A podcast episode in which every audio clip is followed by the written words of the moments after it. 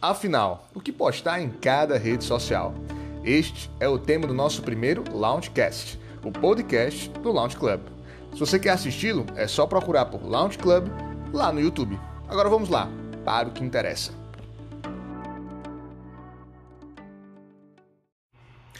Você sabia que pode estruturar melhor a sua produção de conteúdo e distribuí-lo de maneira mais eficiente, sem precisar gastar tanto tempo para cada plataforma? É exatamente sobre isso que te falo nesse podcast. O brasileiro passa em média 225 minutos por dia em redes sociais e 66% deles gastam em média 9 horas do seu dia navegando pelas páginas da web e aplicativos mobile. O YouTube, o segundo site mais acessado do planeta, recebe a cada minuto 400 horas de conteúdo em vídeo. São 500 milhões de pessoas que acompanham diariamente os stories publicados lá no Instagram.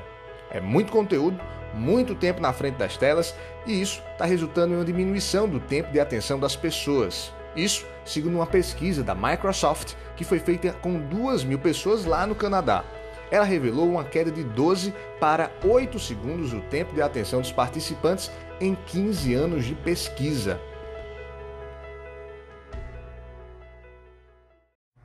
É, pessoal, isso tudo está obrigando os criadores de conteúdo e as marcas a se esforçarem ainda mais pela atenção e retenção da audiência. Então, eu vou logo avisando aqui, ó, conteúdos meia boca, ó, não vão passar não, viu? Agora sem enrolação, direto ao ponto. Você pode fazer mais conteúdo gastando menos energia do que você imagina. Talvez você já tenha escutado algo do tipo vídeo raiz, vídeo Nutella, ou o conselho é só pegar um vídeo maior, fatiar em menores e poste no Instagram. Pessoal, não é bem assim que o jogo funciona, tá ok? Mas então eu preciso gastar um tempão para produzir conteúdo para cada rede que estou? Olha, mais ou menos também. O importante é que você publique aquilo que tem o formato nativo de cada plataforma que você está veiculando. Não adianta forçar link em uma rede social, por exemplo, que não aceita link, ou publicar conteúdos de uma viagem pessoal em uma rede profissional. Você pode até produzir um conteúdo maior, seja vídeo de 5 minutos, podcast, artigo, e depois transformá-los em menores. Mas, como eu falei, respeitando a regra de cada plataforma. Para aplicar a produção e distribuição de conteúdo, eu fiz a pirâmide investida de, de distribuição de conteúdo você consegue encontrá-la lá no site do launchclub.com.br. E aí você consegue me acompanhar melhor. Mas basicamente ela é uma pirâmide de cabeça para baixo. Ela tem na sua base o conteúdo mais denso que você vai produzir, seja um podcast, vídeo, artigo para o blog. As lives também podem entrar nessa base, tá ok? Mas você tem que ter um cuidado.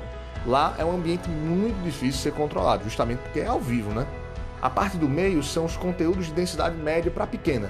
São aqueles vídeos menores de até um minuto para serem publicados nos feeds das redes sociais. Ou fotos com legendas que possuem como a base o que foi dito lá em cima, na pirâmide. O ideal é que você tenha um vídeo maior, seja desde o roteiro, pensando para receber os cortes. Por exemplo, você produz o vídeo e você já sabe que a ideia vai começar e terminar em um minuto. A última parte são os vídeos de 15 segundos, para os stories, por exemplo. E também você consegue pegar frases de efeitos, aquelas frases mais importantes, impactantes, e transformá-los em tweets de até 240 caracteres.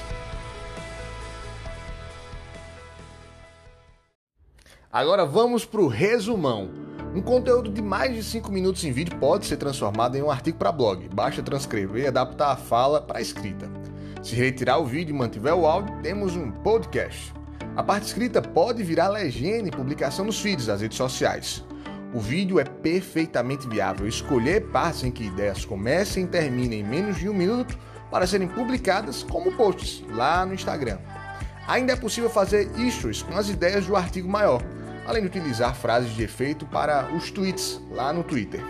Essa é a função da pirâmide invertida sensacional e maravilhosa de distribuição de conteúdo mostrar graficamente esse processo para que pode te ajudar você ou sua marca a produzirem conteúdos com mais eficiência nas redes sociais.